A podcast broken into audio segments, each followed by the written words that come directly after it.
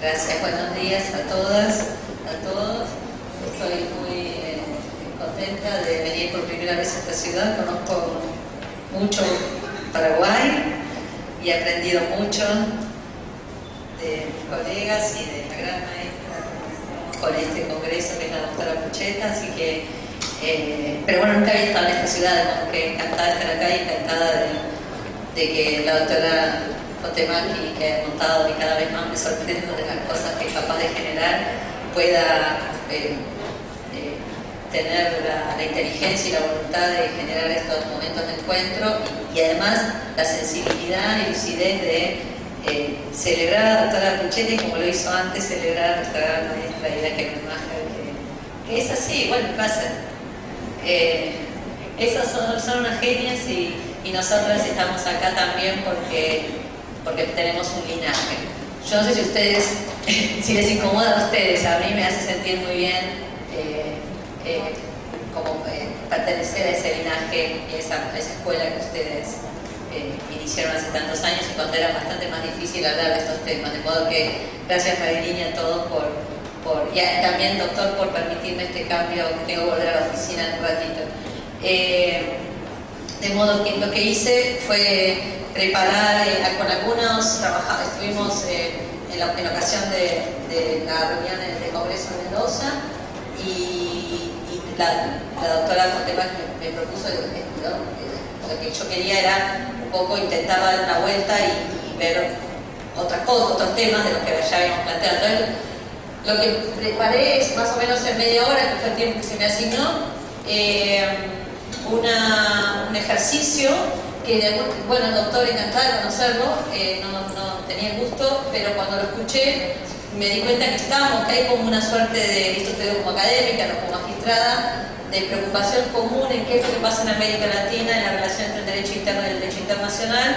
Yo, bueno, fue lo que presenté en Mendoza, hice una investigación sobre toda la jurisprudencia del sistema interamericano, todos los casos, y eh, bueno, con ellos también contigo sobre qué pasa en la Corte Interamericana con el artículo 19 de Derechos del Niño y eh, esta preocupación que usted señala sobre la creación de una nueva teoría jurídica eh, es urgente y estos ejercicios míos son esfuerzos por contribuir a esta cuestión más general también en derecho penal. Tenemos un gran desorden producto de transformaciones en los sistemas normativos ¿no? y un sistema que tenemos que no está de todo integrado y encima con operadores que están en proceso de, eh, comprensión de, un sistema que está cambiando todo el tiempo, de modo que eh, la propuesta que les hago es intentar entre todos ver, de que, uno dice derechos y garantías de los adolescentes, bueno, ya las conocemos, el doctor mencionó las normas del Corpus Juris, las leemos y ya está el tema acabado.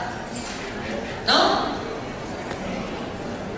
Pero si fuera así, claro que en realidad, fíjense, si lo dejamos ahí, parece como que, eh, bueno, ya está, eh, son los derechos, leemos el artículo 47 de la Convención del Niño, la jurisprudencia comunitaria se acabó. Y la verdad es que la experiencia la tiene. Ustedes sí, es que tengo eh, trastorno de movimiento, ¿cómo es? entonces, lo que quiero, el punto de partida de, la, lo, que, quiero proponerles para, para pensar, a lo mejor no es una buena idea y no me aplaudan, me voy rápido, eh, es que tenemos que ser capaces en esta nueva etapa, en la que está fuera de discusión, más allá de las resistencias que usted señala, yo creo que en general no puedo hablar de, de, de, los operadores de otros países, pero sí puedo hablar por mi país. Los colegas argentinos en nuestro país, eh, no, es, no hay operador que considere que no debe eh, aplicar las normas del derecho internacional, lo que usted llamó el control de convencionalidad. Esto es una, eh, estamos en un diferente momento de la cultura jurídica y de los operadores y de la praxis judicial. Esto se logró, es un gran avance.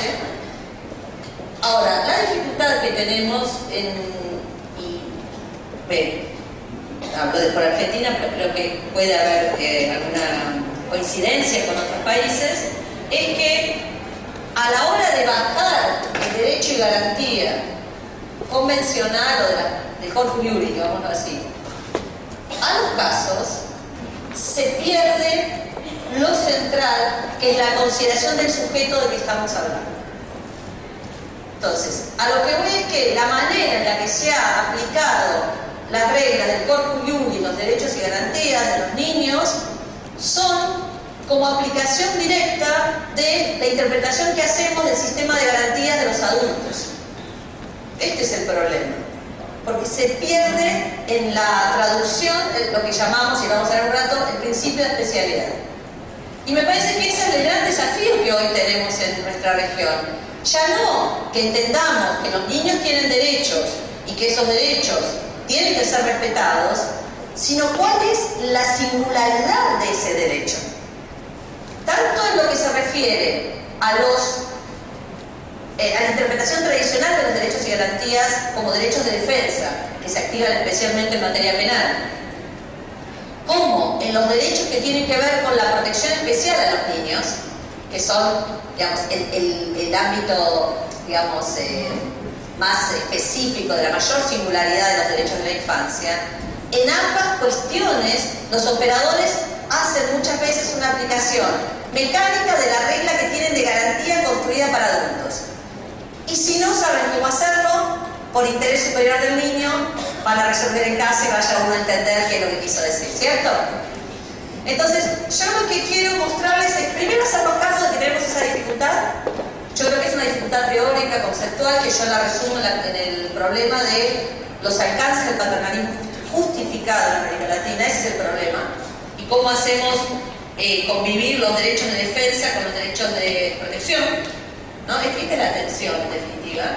Y entonces lo que vamos a hacer en lo que sigue es eh, algunas eh, consideraciones sobre el principio de especialidad y su traducción en todos los derechos y garantías de los adolescentes, si les parece bien. Ah, tengo que pasar acá. Ok.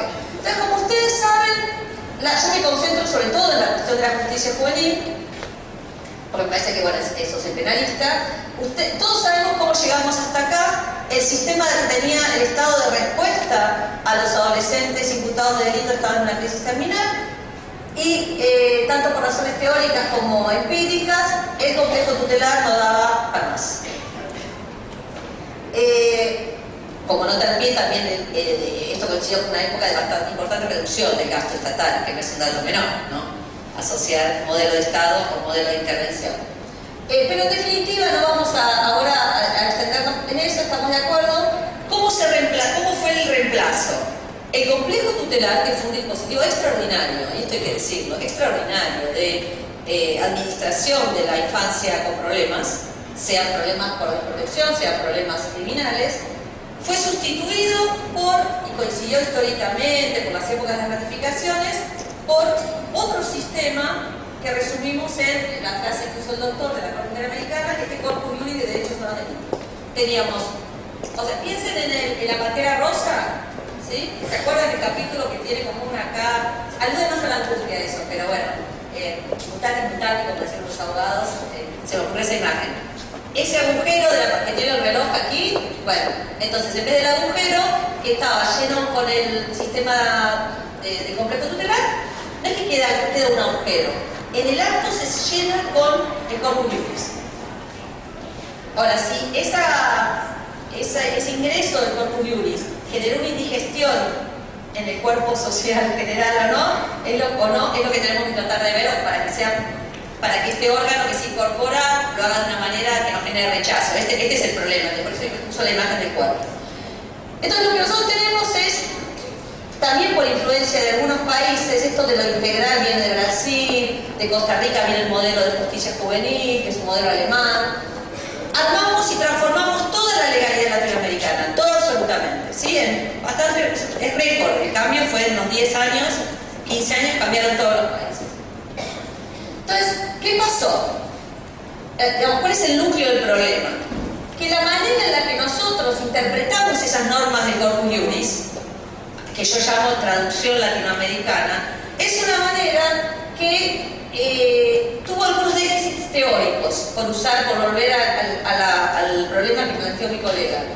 Eh, el déficit teórico de, esta traducción latinoamericana es que por estar tan obsesionada, por decirlo así, en el pasado, en los problemas que tenía el modelo, que como todo modelo puede funcionar y después no, se generó mirando para atrás, como, como mirando al espejo ¿sí? retrovisor, no hacia adelante, sobre qué era lo que había que cambiar.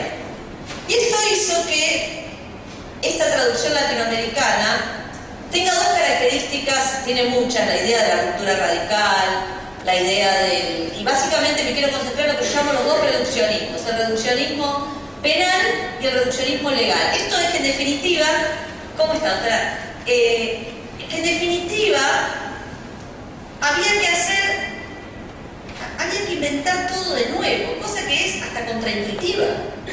Nadie va a hacer un cambio empezando a decir, y quiero decirlo, a ver, en esta sala hay grandes maestras del derecho de menores de los que todos hemos aprendido. Entonces, claramente uno estudia los temas parece que algo va por un lado y después a tener un problema y ese es el deber de los académicos y iremos cambiando. Entonces, todos los, todos los sistemas hay que ir modernizándolos y todo el corpus juris se originó y fue escrito por los maestros del derecho de la niñez y derecho de menores de todo el mundo, no es que una ruptura radical. Del mismo modo, porque se planteaba que el Corpus Juris en América Latina tenía que ser algo absolutamente diferente, el foco estuvo puesto en solo la dimensión legal penal. De modo que la justicia juvenil se fagocitó durante muchos años toda la discusión de derechos del niño. Ahora empezó a cambiar, que era lo mismo que se le criticaba al tutelarismo clásico. Entonces, al, tratar de pensar lo nuevo, no como lo nuevo y hacia el futuro, sino como espejo retrovisor del pasado, da la impresión de que nos quedamos como atrapados en la lógica del pasado y no, pensamos el futuro. Eh, básicamente, ¿esto cuál es el problema? El debilitamiento del principio de especialidad. ¿Qué quiere decir el, principio de especialidad? El principio de especialidad es la traducción del primer derecho de los niños el central, que yo llamo, como el, lo conversamos el otro en Buenos Aires, el, derecho eh, paraguas, ¿sí? sombrilla, que es el derecho de los niños a su protección especial. Artículo 19 de la Convención Americana, toda la Convención del Niño, Pacto de eh, Derechos Civiles y Políticos, Pactos de Derechos Civiles y Políticos, tratados que son anteriores a la Convención del Niño. El primer derecho que ustedes van a encontrar en el derecho internacional hace un siglo es el derecho a su protección especial. ¿Qué quiere decir protección especial? Quiere decir que la humanidad, para los chicos que no tienen lo más elemental, que es un grupo eh, amoroso, afectivo, como lo quieran definir, de familiar, de contención, el Estado tiene que ocuparse de proveérselo y de asegurarle lo mismo que si originalmente le hubiera, por, la lotería de la vida, le hubiera tocado una buena familia. Es el derecho a la protección especial, es el primer derecho que está regulado y el derecho internacional de ese derecho se regulan todos los demás.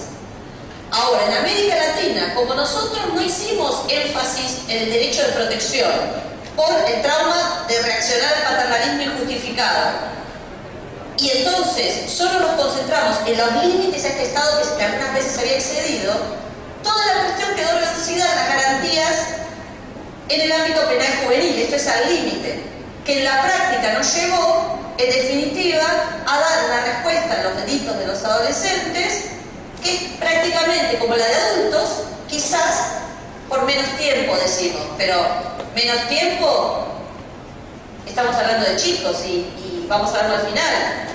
El tiempo, lo medimos, decimos menos tiempo pensando en el tiempo de los adultos. ¿Me siguen? Entonces, este es el problema para mí eh, de, lo que, de la bajada del corpus juris a la praxis judicial, que interpretamos las garantías en clave de adultos por el debilitamiento de la regla de protección especial. Acá veo una, la doctora Poche, una colega eh, del Ministerio Público, y una gran luchadora por, los derechos de los niños en, nuestra institución. Ah, nosotros hemos trabajado juntas para tratar, porque en relación con la aplicación del juicio abreviado. En Argentina se aplica el juicio abreviado a menores como si fueran personas imputables plenamente. Entonces, ¿de qué se trata? ¿Cómo es un sistema de capacidad eh, especial como, existe en cada país? si nosotros las reglas de juicio abreviado vamos a utilizar las mismas que usamos con adultos.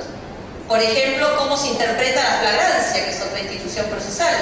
Eh, se aplica con, la, con el estándar, originalmente se la piensa como igual que para adultos. Entonces, se hace una reforma en adultos y automáticamente se la traslada para niños, como si fueran para hablar de un ejemplo bien polémico, como si fueran, son las garantías. Entonces, automáticamente se trasladan a adultos. Cuando decimos los niños tienen que tener todas las garantías y más, no estamos diciendo la garantía igual que al adulto, decimos la garantía construida de modo que asegure el derecho de defensa, que era lo que antes no pasaba, pero también el derecho de protección social. Y esta es la traducción que nos está costando, eh, a la que nos está costando poner contenido. Ok, entonces, esto voy a pasar muy rápido, pero bueno, en definitiva yo siempre quiero señalar la, la seriedad del problema, porque si nosotros comparamos con lo que pasó en Estados Unidos, en este proceso de crítica al sistema tutelar clásico, en Estados Unidos, a partir de los años 70-80, el trato que se da a los menores de edad es como adultos, incluida la pena de muerte hasta hace unos 15 años. No es un tema menor esta tendencia latinoamericana de acercar la respuesta que damos a los adolescentes a la de los adultos. No es sin consecuencias. ¿sí? Entonces, es simplemente esta, esta consideración de, de, la jurisprudencia de los Estados Unidos y, en definitiva, lo que está al final, es volver a tematizar el principio de especialidad y el derecho de a la protección especial que requiere un diálogo también interjurisdiccional. Les voy a dar un ejemplo. Interjurisdiccional y, también eh, entre poderes del Estado. El ejemplo donde se ve más claro para mí, hay muchos, pero este, este, este no, no hay dudas, es con la respuesta que el Estado da a los chicos por debajo de la edad mínima. Paraguay tiene una edad, tiene una edad muy alta. El Comité de Derechos del Niño nos dice no baje la edad, ¿no? puede ser por debajo de 12, entre 14 y 16. Va a salir ahora, pues bueno, va a salir en la próxima sesión del año que viene, una reforma a la Observación General 10 del Comité de Derechos del Niño, donde,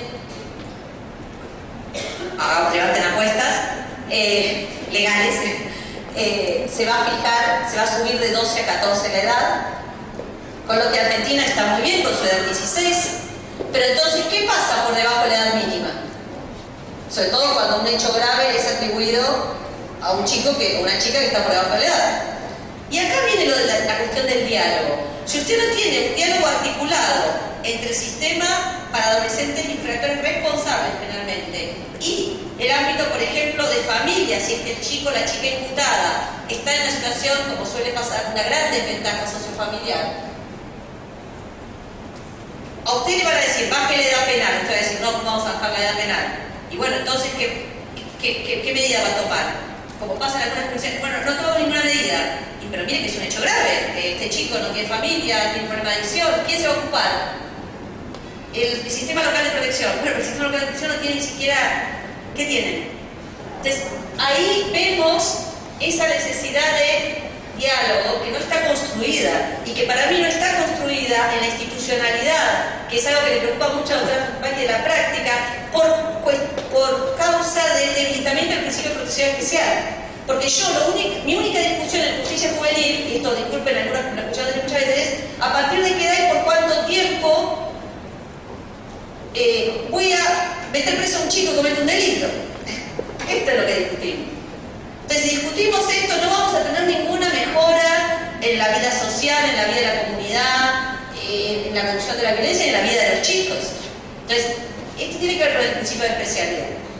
Entonces, el Corpus Juris lo conocen, esta es una presentación así eh, larga, no me voy a extender, y eh, simplemente algunas referencias de los casos de la Corte Interamericana donde se interpreta, y esto sí lo quiero aclarar. No es que a mí se me ocurre, eh, suelo mezclar muchas cosas, pero en esto creo que, es por, porque es una mezcla atinada, una combinación atinada de la Corte Interamericana. Todas las garantías penales, el principio, el principio de especialidad, eh, se deriva para la Corte Interamericana del derecho de los niños a su protección especial. no sé si, si puedo ser... A mí me, emociona esto, doctor, desde el punto de vista teórico, porque es el único caso en el que vemos en la estructura normativa que los derechos de defensa derivan de un derecho de protección. Se podría decir de la dignidad humana, quizás, pero es discutido, ¿cierto? Eh, ¿Me siguen? La Corte Interamericana dice que todos los derechos y tratos especiales que los adolescentes tienen en el sistema penal derivan del único artículo que tiene, que es el 19, que, es protección especial. Desde el punto de vista epistemológico, les diría, es una gran transformación. De modo que, bueno, todos les decía, los casos son casi 40 y el que los necesite de, de andan correr. Ayer está la página, ya está la página, están todos ahí. Eh, todos los casos. Entonces, fíjense qué interesante, la Corte Interamericana tiene miedo de decir esto en un sentido, para que no le digan, eh, tutelarista, eh, ¿no? Entonces, la Corte es muy precisa, dice, yo voy a reivindicar la protección y el paternalismo, pero siempre esté justificado, palabra mía, digamos. Entonces, lo que dice es, ocuparse de los niños que están en situación de, de marginalidad, saben, las reglas están bien del artículo 40, y sobre todo, ¿por qué? por un dato fenomenológico. Este es el punto que es incontrastable. Que esto lo ha, dicho más que la idea del Comité de Derechos del Niño que la Corte. Aunque la Corte Panchito López también lo dice. Que el hecho de que la presencia de un chico, también como víctima, pero contra un imputado, en un proceso existencialmente completamente diferente que se trate de un adulto. Esto es un hecho un dato fenomenológico incontrastable. Y el derecho no puede desconocer la evidencia de la diferencia esencial entre un niño y un adulto. Por eso el principio de especialidad. Esta es la gran diferencia. Cuando, cuando uno, por ejemplo, discute, como el otro día se discutía el abogado del niño. Y bueno, mire, no es lo mismo ser abogado de un adulto que ser abogado de un niño. Lo pueden decir los fiscales. No es lo mismo ser fiscal y acusar a un adulto que acusar a un niño. No es lo mismo ser juez, ¿sí? Etcétera. Eh, estas son todas, eh, bueno, referencias que no, no, me quiero extender. Eh, pero fíjense en la opinión consultiva 17. El principio de especialidad está en todas las decisiones del sistema interamericano y acá solamente me concentraría en, la decisión del Instituto de Rehabilitación del Menor. Yo diría que, y así para resumir, de todas las sentencias de la Corte Interamericana, el caso que desarrolla el principio de especialidad es el caso Pachito López. Son esas paradojas del sistema, ¿no? Porque aunque no se, porque yo me preguntaba en esa investigación que hice, ¿por qué recurrimos al sistema interamericano? He sido muy crítica al sistema interamericano. Y, y bueno, aunque la sentencia no se haya cumplido, que también es justicia absoluta es un escándalo, el efecto performativo que tiene y simbólico es extraordinario también. Entonces, ahí uno hace como una suerte de concesión y dice, bueno, igual sirve, ¿no? Hay que pedirle más, pero lo que nos da es también eh, muy útil. Y en este sentido, es en Panchito López donde queda clarísima la estructura normativa del principio de especialidad, en, tanto abarca normas específicas, procesales, materiales, organizacionales, y actores específicos. Y esto yo no sé si hay gente, sé que hay gente de otros países, en algunos países latinoamericanos, sobre todo a partir de argumentos económicos, se suele, los países suelen tener resistencia a la especialidad orgánica. Esto es, si yo tengo operadores bien entrenados, ¿por qué voy a crear tribunales de menores o por qué voy a tener fiscales de menores? Si simplemente hay que explicarle las reglas a un abogado y que las sepa aplicar. Y el derecho internacional, los organismos de monitoreo del Corpus Juris son muy insistentes en que se requiere una mirada diferente y un entrenamiento diferente les diría superior, más sofisticado, que el requerido para la práctica penal eh, habitual. Eh, no deriven de esto que tiene que tener un aumento porcentual de salario, porque eh, pasa a veces que, y ha pasado en alguna jurisdicción en mi país, que cuando se dice, bueno, entonces vamos a estar a cargo de menores y bueno, la gente, si es más trabajo, si es más trabajo, sí, pero eh, genera bastantes problemas en cuanto a, la definición de la especialidad, ¿no? Porque eh, entonces, bueno, hacen esas transacciones gremiales que, todo, nosotros hacemos en, en, las organizaciones en las que trabajamos y bueno, a veces se frustra el principio de especialidad por esta razón. Por ejemplo, en el Ministerio Público, mi ex jefe, querido jefe, me va a odiar por decir esto, no lo suba en internet, por favor. Eh, en la ciudad de Buenos Aires pasa eso, ¿sí? entonces se decidió que todos los fiscales reciban entrenamiento y bueno, sí, lo han recibido, pero no es lo mismo que tener fiscales especializados. Especialidad orgánica. Y déjenme concentrarme en dos o tres ejemplos de la especialidad. Eh, bueno, acá cómo se toman las declaraciones, ustedes esto lo conocen mejor que yo, sobre todo la gente de familia.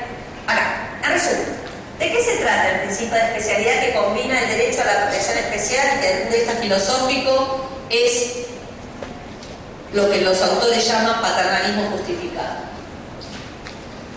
Primero, primera obligación estatal, derivada del corpus juris. La primera obligación es prevenir el delito de los chicos. Cuéntenme en América Latina, a partir de que incorporamos estas normas internacionales, cuántos programas, oficinas, dependencias o lo que sea se crearon para prevenir el delito de los jóvenes. ¿Cuánta atención le pusimos a la prevención? Entonces se dan cuenta que la traducción latinoamericana tiene como las cosas puestas al revés. Nos preocupamos una vez que ya se cometió el delito, ¿no? ¿Y qué es lo que nos exige el derecho internacional? No es que se me ocurre a. Si fracasa la prevención, hay que juzgar a los adolescentes como adolescentes, no hay que juzgarlos como adultos. Algo más, ¿y si se los condena? Que esa condena y la ejecución de la pena transcurra como adolescentes, no como adultos. Para la Argentina, la transferencia automática de los muchachos y las muchachas cuando cumplen 18 años a los centros de adultos en algunas jurisdicciones, como consecuencia, vienen las paradojas, esto es lo interesante, de una reforma que todos apoyamos porque es la reforma emancipatoria que eh, eh, reducía la edad de los 21 años. Me parece que esto de vista penal pudiera tener algún problema. Este es el juego de los derechos de protección y los derechos de defensa. el Código Civil sí lo vieron. Entonces mantuvieron una protección especial hasta los 25. Pero el penal esto se pasó. Y finalmente, bueno, me adelanté lo que es la etapa de, ejecución especial. Ya lo. Eh, ya, ya, los, entonces, epa. Bueno, se Dos ejemplos de bien de la, de la sanción de la sanción eh, penal juvenil especializada. Problemas de proporcionalidad, porque si hablamos de un sistema de medidas que no son privativas de libertad, ¿cómo ponderamos? ¿No? La determinación, el tema del título es determinación judicial de la sanción penal juvenil. ¿Cuáles son las reglas? ¿Son las mismas que usamos para la determinación judicial de la pena privativa de libertad? No, pero no las tenemos construidas. Eso es lo que digo, eso lo tiene que construir la jurisprudencia. El tema de control de la ejecución es el mismo el juez de ejecución, tendríamos que tener un juez de ejecución especializado. ¿Cuánto delegamos en órgano administrativo? Todo el modelo organizacional a mí me parece que está haciendo agua en América Latina. El tema de los chicos, sobre todo en medidas no privativas de libertad, cómo se sostiene un adolescente y en adolescentes muy vulnerables, cómo se sostiene el compromiso personal en el tiempo. ¿Cómo logramos, en otras palabras, un mecanismo de control social eficaz que no recurra a la creación de libertad, que además también es ineficaz. Y eh, la centralidad de los equipos interdisciplinarios que no, hay, no se le ha prestado mucha atención a este proceso de reforma. Hay una cosa que yo comentaba el otro día con los colegas, que es que todavía en América Latina cuando hablamos de sanciones no privativas de libertad hablamos de programas. Y programa alude a lo coyuntural, a lo eventual a lo que está hoy, eh, pan para hoy, algo para mañana, se dice, ¿no? Cuando hablamos de Pachito López o del Instituto Roca o de San Martín, los centros de menores de, Argentina, nadie dice el programa Roca. O sea, el Instituto de Menores estuvo ahí, está ahí y parece que siempre va a estar ahí. No hay duda de que está, no es circunstancial. ¿Por ¿por qué lo que el Corpus Juris nos exige como lo obligatorio no lo pensamos con esa misma densidad de permanencia? Yo creo que ahí tenemos un problema en la, idea de que son programitas. Es como, bueno, si lo tenemos, lo tenemos, y si no lo tenemos. Y eso me parece que es el clic, como decía la doctora, que hay que, lo que hay que cambiar. Y en este punto, que me refiero a todas las garantías procesales, quiero concentrarme en eh, la cuestión de los plazos y de las formas eh, simplificadas. Voy a considerar primero las formas simplificadas. Atención con esto, porque ustedes saben de las reglas de justicia amigable, justicia amigable a los niños. ¿Cómo hacemos para generar una justicia amigable, pero que no sea una justicia abreviada? Ese es el problema. Tiene que ser rápido, porque los tiempos de los niños no esperan, pero el precio de no hacer, no debilitar de no tomar una farsa lo que estamos haciendo, que el chico entienda ¿sí? de qué se trata. Y otra vez volvemos a esta pedagogía de la protección especial, cómo construimos la garantía en clave de entienda un chico que además, casi por regla, es un chico que por las deprivaciones que ha sufrido no está en condiciones, a veces hasta cognitivas, de poder ¿no? entender de qué se va la cosa. Y entonces, fíjense que esto está en el, este ejemplo. El derecho internacional, si ustedes comparan, la Convención Americana habla de garantía de plazo razonable. El Pacto de Derechos Civiles y Políticos dice sin dilaciones indebidas y la Convención de Niños ya dice sin demora. ¿Ven cómo va creciendo la regla de, mayor exigibilidad? Esta es una buena traducción de la garantía. Esto lo deberíamos hacer con recursos, con derecho a defensa, con contradictorio, con todas las garantías, hacer este ejercicio de traducción, porque en los tratados no están con todos. La mayoría de las garantías de la Convención de Niños son iguales en la Convención de Niños que en los tratados digamos, generales de, derechos humanos. Son pocas las garantías que están más ajustadas a la especialidad del niño. Pero ese ajuste lo, tenemos que hacer nosotros los operadores. Ese es el desafío. De modo que como el tiempo eh, no para, como dice la canción de, no de Brasil, de Cazuza, eh, ¿conocen la canción? En la Argentina la grabó en español una banda que se llama Versuit Vergarabat. ¿Esa la conocen? Bueno, pero a mí me gusta más la versión en portugués. Eh, es la original. Um, el tiempo no para y entonces tenemos que seguir y terminar la presentación para que mi colega, que le vuelvo a agradecer la gentileza y caballerosidad, de, pueda hacer su presentación y yo pueda volver a, trabajar. Eh, fíjense que la especialidad donde más se nota es en el tiempo. Y acá está el gran problema. Nosotros, operadores de justicia y también los abogados, tenemos una relación con el tiempo en términos de que necesitamos más tiempo para producir más pruebas para resolver mejor. Piensen en los procesos de familia, ya no es penal, ¿cierto? Sin embargo, los tiempos de los niños no esperan, como dije hace rato, porque son tiempos urgentes.